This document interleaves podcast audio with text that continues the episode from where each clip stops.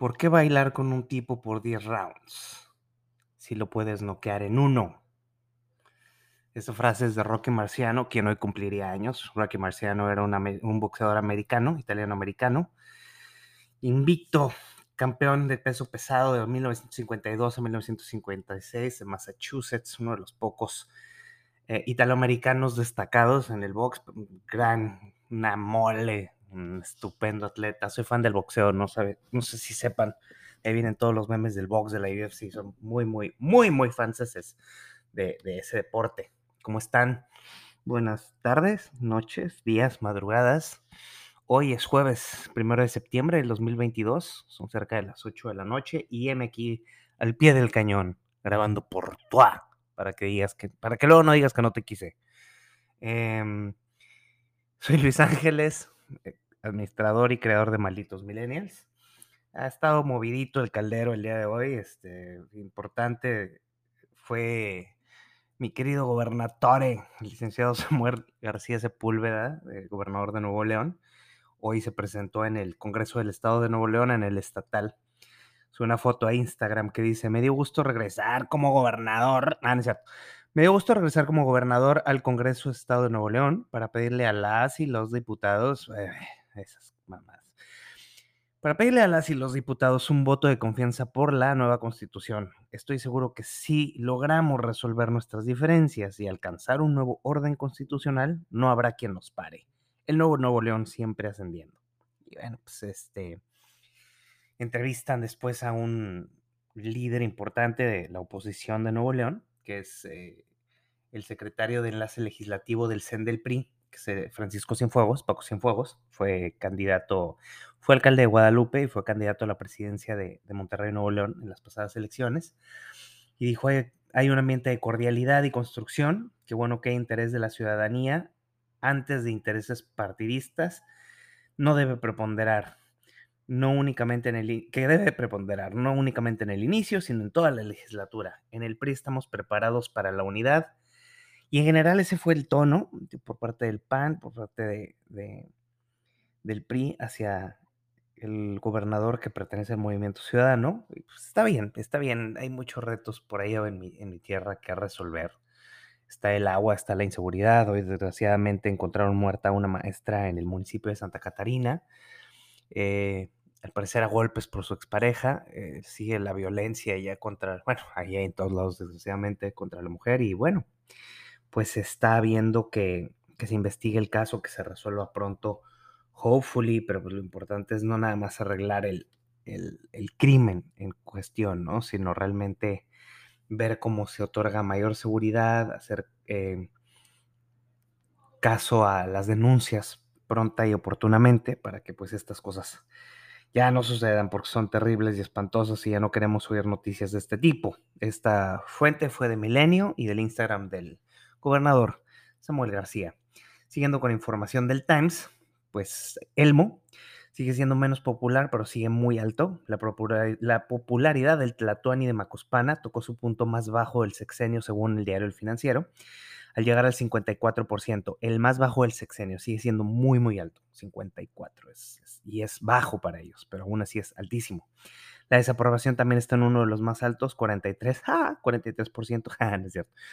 No, pero sí, 43% el nivel de desaprobación y pues con tantas cosas que pasan, no sabemos cómo es que siga la popularidad tan alta de este hombre, pero bueno, así las cosas, está por presentar su cuarto informe de gobierno, de desgobierno diré yo, que dice que no son iguales a los de antes. No, señor, definitivamente no, no son iguales a los de antes. Los, la inflación está terrible, la gasolina más cara que nunca, la inseguridad por todos lados, los feminicidios fatales, no hay apoyo a nada, eh, se quitaron los apoyos a la ciencia, se quitaron las guarderías, no hay medicinas. Entonces sí, definitivamente, señor, usted y su gente no son iguales a los de antes. Definitivamente que no. Estamos muy de acuerdo en eso con usted. Eh, su reforma constitucional para darle el mando de la Guardia Nacional a la Sedena la rechazaron. Eh, se molestó el señor, naturalmente, porque pues, a él le gusta que se le haga lo que sus, su santa voluntad dice y pues, se quedó. Se la peló el señor porque, pues, ni modo, no pasó. Ayer fue un día sumamente interesante en la política mexicana. Como les platiqué, entró Santiago Krill como director del diputados, de la Cámara de Diputados, un panista. Es buen balance. Y ayer, aunque quedó un morenista supliendo a Ricardo al doctor Ricardo Monreal Ávila en la mesa directiva del Senado, se escogió Alejandro Armenda, Armenta, discúlpame, para, para dirigir para ese, ese puesto. Lo interesante de esto es que, pues, con esto hubo una fractura muy importante en Morena. Por un lado están los de Elmo, ¿sí? Está la, la doctora Clau, está Dan Augusto, el secretario de Gobernación, está, digamos, como ese lado eh, Martí Batres de, de, Morena, y del otro lado ya se empiezan a hacer Ricardo Monreal, Olga Sánchez Cordero y Marcelo Ebrard. Entonces ayer sí hubo una ruptura con este hecho de Morena, esperemos que esto continúe, que así siga y que se desmorone por completo y que lleguen sumamente debilitados a a, las elecciones del 2022. Realmente yo tengo fe en que eso pase. Espero que tú también tengas fe en que eso pase. Eh, porque sí, sí, no, no debemos de dejar que, pase, que, que, que, ganen de nuevo la, presidencia. Eh, ahora, respecto al tema de que hemos platicado de, Donald Trump, este, está complicándose la jugada, se le está viniendo la noche encima. Eh, él está pidiendo que se le justifique. Ayer te platicaba del cateo que hubo por el FBI a su mansión privada en Mar-a-Lago, en Florida, para recuperar estos documentos que él supuestamente retiró sin permiso y de alto nivel de, pues, de seguridad nacional. Ahora resulta que lo que está peleando Trump es que esto, él argumenta que esto es una persecución política, ¿no? Y si lo es, si lo ves con tintes de, ojo de cubero, pues te das cuenta que sí es una, una persecución política. Entonces lo que él alega, y creo yo que es bastante justo, eh, que si no es en sí una persecución política, pues, pues, lo dejen llevar con unos abogados el caso civil, ¿no? Eh, como, como un robo, como, como algo más del, digamos, del ciudadano común.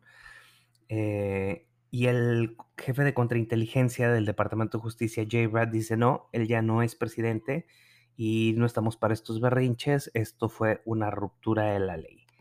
De cualquier modo, los abogados de Donald Trump, Lindsay Halligan, James Trusty y M. Ivan Corcoran, abogados muy destacados de Florida, del despacho de la firma, Cole Scott and Kisain, ellos están en, precisamente en el estado de Florida, un bastión importantísimo para los republicanos, un estado que gobierna Ron DeSantis, un republicano muy, muy, muy consentido y con un voto de popularidad altísimo entre la gente, digamos, eh, lo que le llaman ahí el blue collar, media, clase media, media baja y baja. Entonces, pues está en, terreno sano para él, dice Trump, pero de todos modos eh, no, no le están dando, el Departamento de Justicia no le está dando quebrada para que él pueda meter abogados eh, comunes y legales, ¿no? Entonces, pues bueno, eso es interesante por, por el lado de, la política norteamericana. Y fíjate, quería platicarte hablando de, los gringos. Eh, no creas que está exclusivo del norte de México. Eh, el problema con el agua, la sequía. Eh, estaba yo escuchando de un lugar llamado Jackson, Mississippi, en donde, fíjate, lo mal que está de la mala calidad del agua. Hubo un problema con una planta y la gente los gobernantes, al parecer están igual tarados que los de aquí, le están pidiendo a los residentes que se bañen con el agua cerrada eh, mientras arreglan el problema. O sea, imagínate, bañate con el agua cerrada, están limitando a un paquete de 24 botellitas de agua por familia en los supermercados y los colegios ya están sufriéndola. Entonces estamos hablando de lo que en teoría es el primer mundo, tal vez no es tan como utópico como a veces lo creemos, el agua es café, el agua es fétida, eh, se les está sugiriendo que la hiervan, pero fíjate, esto en Jackson, Mississippi, la gente, la población, eh, en su una gran mayoría afroamericana, pues ya está quejándose, se está poniendo violenta porque no hay, o sea, la poca agua que hay es inusable. Entonces, pues en todos lados cuecen habas, diría mi tío, cabrón. Este, es un, es un tema delicado, se nos está viniendo, nuestro planetita se está llegando mucho con nosotros y bueno, pues quién sabe, como diría el buque, a dónde vamos a parar con este tema de las sequías y los recursos naturales. Para salirme un poquito de tanta política y no dejarte así como que con el mal sabor de boca, te cuento que arrancó el Festival de Cine de Venecia con una sátira del actor Adam Driver.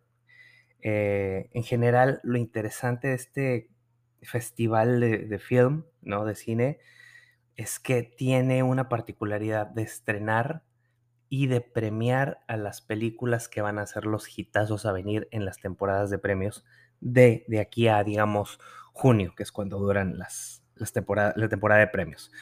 Casos como este fue Dune, ¿no? Eh, The Joker, eh, Nomadland, The Shape of Water, del Toro, Spotlight, no sé si la recuerdas, buenísima, de un escándalo periodístico de Estados Unidos, y también pasó con Birdman, de Iñárritu, hablando de Iñárritu, es interesante porque Netflix está de ser un estudio, una casa de contenido, una productora, digamos, apestada en los festivales y en los premios, ahora es quien tiene toda la fuerza, toda la, atención de las cámaras. Es muy interesante, va a estrenar White Noise, eh, esta película de, que te cuento con Adam Driver. Va a estrenar Bardot, con, dirigida por el mexicano Alejandro González Iñárritu la película Blonde, que es la biopic de Marilyn Monroe con la cubana Ana de Armas, y eh, del director Romain Gabras. Estas son eh, exclusivas de Netflix, se van a estrenar en cines por un cierto periodo cuando estén cerca a la, a la temporada de premios, pero estas son de la plataforma de Netflix.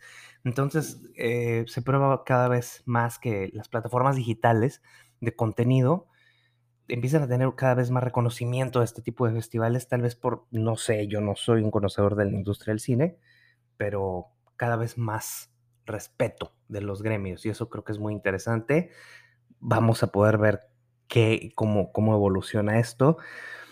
Por bien, mientras vamos a disfrutar esas películas, mañana que es viernes te voy a tener recomendaciones. Mañana no, no te puedes perder porque esta pequeña emisión, porque mañana te voy a hablar de deportes, de cine, lo que puedes ver en tu casa para que te pases un fin de semana con toda su pinche madre, especialmente, especialmente si eres eh, introvertido como yo, que no te gusta salir. Yo mañana te voy a pasar unos tips, así que do not fear. Y bueno, pues eh, relativamente esto es todo lo que tengo por contarte. Fueron notas relevantes. Lo que te recomiendo que le eches ojo y vas a decir que qué necio y si soy Trump fan, los Estados Unidos. Eso va a hablar mucho de si van a martirizar a Trump y darle la victoria fácil o si realmente le van a poner un último clavo al ataúd. Y es importante porque pues tenemos, como te he platicado ya varias veces, elecciones conjuntas. Te voy a platicar también cómo se va evolucionando la ruptura de Morena y eso lo tenemos de tarea pero aquí yo te voy contando para que tú no batalles con andar buscando noticias por aquí por allá, desinformarte, te las cuento de, face to face como camaradas, ¿ok? Espero que tengas un súper inicio de septiembre, jueves septiembre primero. Eh, buenos días, buenas tardes, buenas noches, gracias por escucharme. Compártele a tus amigos este espacio si te gusta y mándame un mensaje directo para si quieres platicar alguna otra cosita más. Soy Luis Ángeles, creador de Malditos Millennials. Muchas gracias por escucharme. TQM, XO, XO. Bye.